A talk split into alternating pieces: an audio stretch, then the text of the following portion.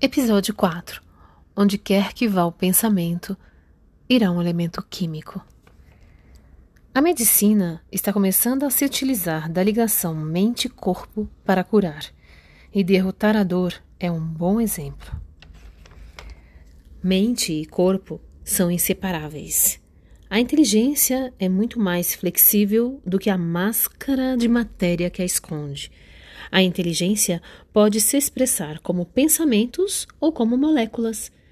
Uma emoção básica, como o medo, pode ser descrita como um sentimento abstrato ou como uma molécula tangível do hormônio chamado adrenalina. Sem a sensação, não há o hormônio. Sem o hormônio, não há sensação.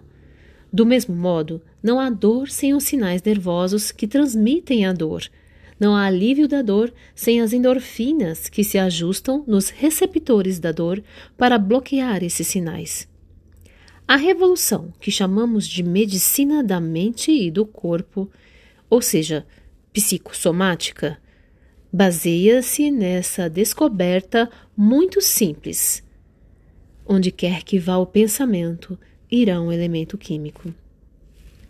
Esta descoberta transformou-se numa ferramenta poderosa que nos permite compreender, por exemplo, por que viúvas recentes têm duas vezes mais chances de desenvolver câncer de mama e por que as pessoas que sofrem de depressão crônica têm quatro vezes mais probabilidades de adoecer. Em ambos os casos, os estados mentais angustiados são convertidos em elementos bioquímicos que criam as doenças. Em minha prática médica, vejo dois pacientes cardíacos que sofrem de angina do peito, com a mesma pressão, a mesma dor de tirar o fôlego típica da doença cardíaca. Um paciente será capaz de correr, nadar e talvez até mesmo de escalar uma montanha, ignorando totalmente sua dor ou mesmo não sentindo nada, enquanto o outro quase desmaia de dor quando se levanta de sua poltrona. Meu primeiro instinto será procurar uma diferença física entre eles, mas posso encontrar ou não encontrar nada. Os cardiologistas esperam que a dor da angina apareça quando, pelo menos, uma das três artérias coronárias esteja 50% bloqueada.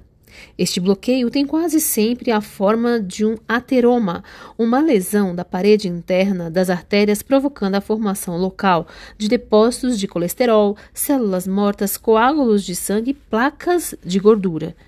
O bloqueio de 50% não passa, contudo, de uma regra geral. Alguns pacientes de angina são incapacitados pela dor quando têm apenas uma lesão pequena que mal obstrui o fluxo do sangue em uma artéria, enquanto outros pacientes sofrendo bloqueios múltiplos e maciços de até 85% já correram maratonas. A angina não é sempre causada pelo bloqueio da artéria. Eu deveria acrescentar: as artérias são forradas por uma camada de células musculares que podem contrair-se no espasmo e espremer o vaso sanguíneo fechado, mas esta é uma reação única, altamente individual.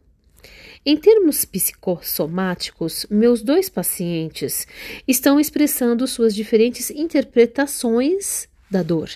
Cada paciente marca sua condição com uma perspectiva única e a dor ou qualquer outro sintoma emerge em sua consciência apenas depois que interagem com todas as influências passadas em ação no seu sistema psicossomático. Não há uma reação única para todas as pessoas ou para a mesma pessoa em duas oportunidades diferentes. Os sinais de dor são dados em estágio bruto, que podem servir para muitos propósitos. O atletismo, que exige grande esforço, como a corrida de longa distância, sujeita o atleta a uma dor que ele interpreta como sinal de realização, sem dor, sem ganho. Mas a mesma dor, em outras circunstâncias, seria completamente indesejada. Os atletas especializados em maratonas admiram o treinador que os obriga a buscar seus limites, mas poderiam odiar o mesmo tratamento num campo de instrução de recrutas. A medicina está começando a se utilizar da ligação mente-corpo para curar, e derrotar a dor é um bom exemplo. Recebendo um placebo, ou seja, uma droga inócua, 30% dos pacientes experimentarão o mesmo alívio para a dor como se tivessem tomado um verdadeiro analgésico. Mas o efeito psicossomático é muito mais holístico. O mesmo comprimido inócuo pode ser usado para eliminar a dor, para deter secreções gástricas em excesso em pacientes com úlceras, para diminuir a pressão arterial ou combater tumores. Todos os efeitos secundários da quimioterapia, inclusive perda de cabelo e náusea, podem ser induzidos ao se administrar aos pacientes uma pílula de açúcar e lhes assegurando que se trata de uma poderosa droga anticâncer. E há casos em que injeções de solução salina estéril chegaram a reduzir estágios bem avançados de tumores malignos. Já que o mesmo comprimido inócuo pode levar a reações tão diferentes, devemos concluir que o corpo é capaz de produzir qualquer reação bioquímica, uma vez que tenha sido dada à mente a sugestão apropriada. Vale a repetição.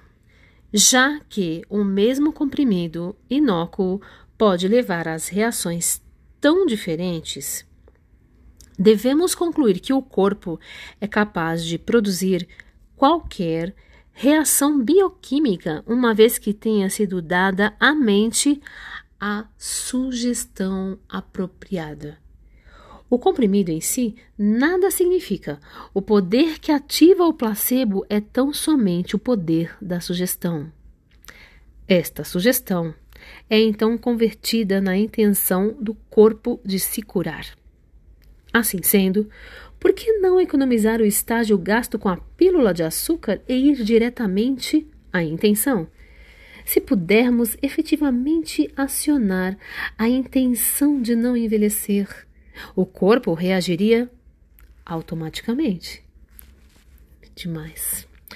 Dispomos de evidências extremamente estimulantes para comprovar que existe tal possibilidade. Uma das mais temi temidas enfermidades da idade avançada é a doença de Parkinson, um distúrbio neurológico que produz movimentos musculares incontroláveis e uma drástica redução da velocidade dos movimentos corporais, como por exemplo o caminhar, que acaba por resultar num corpo tão rígido que o paciente não consegue se mover.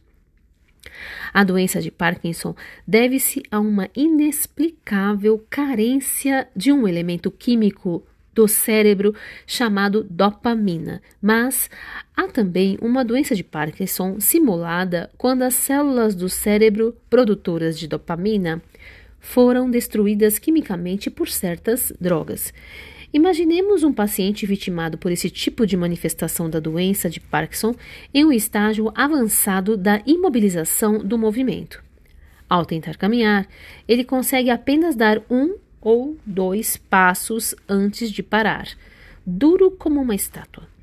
No entanto, se você desenhar uma linha no chão e disser passe por cima, a pessoa miraculosamente será capaz de caminhar por cima da linha. A despeito do fato de a produção de dopamina ser completamente involuntária e de seus estoques estarem aparentemente exauridos, o que é demonstrado pelo fato de o cérebro não ser capaz de sinalizar para os músculos das pernas o comando para que deem o outro passo, simplesmente por ter havido uma intenção de andar, o cérebro é despertado. A pessoa pode ficar imóvel de novo após alguns segundos, mas se você desenhar outra linha e novamente pedir que a ultrapasse, o seu cérebro reagirá. Por extensão, a enfermidade e a inatividade exibidas por muitos velhos muitas vezes não passam de letargia.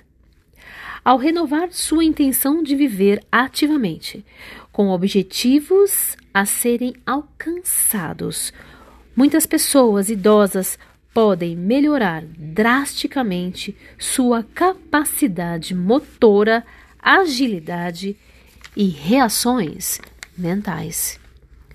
A intenção é parceira ativa da atenção. Repetindo, a intenção é parceira ativa da atenção. É o modo através do qual convertemos processos automáticos em conscientes. É muito importante essa repetição agora. A intenção é parceira ativa da atenção, é o modo através do qual convertemos processos automáticos, aqueles que a gente não controla, em conscientes. E parênteses para eu falar, e quando se tornam conscientes, tudo muda.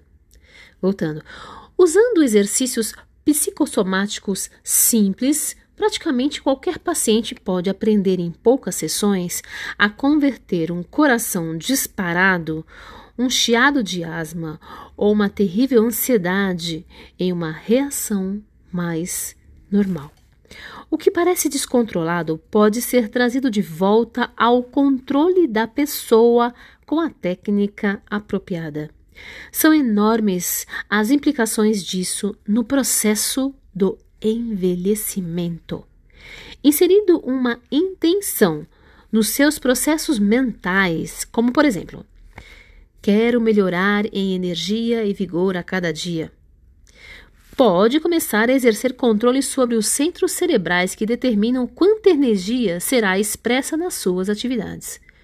O declínio do vigor na idade avançada é em grande parte o resultado da expectativa que a pessoa tem desse declínio.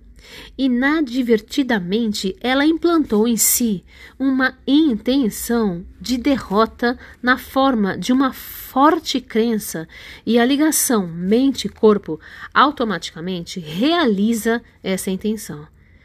Nossas intenções passadas criam uma programação obsoleta que parece ter controle sobre nós. Na verdade, o poder da intenção pode ser despertado a qualquer momento. Muito antes de envelhecer, você pode prevenir tais perdas programando conscientemente a sua mente para permanecer jovem, usando o poder da sua intenção. Ponto final desse episódio e vale um comentário. Eu comecei aos 44 e você? Está começando em qual idade a sua intenção de transformar os processos automáticos em conscientes e transformar a realidade? O pensamento cria um corpo sem idade. Coloque uma intenção, um pensamento. ナマステ。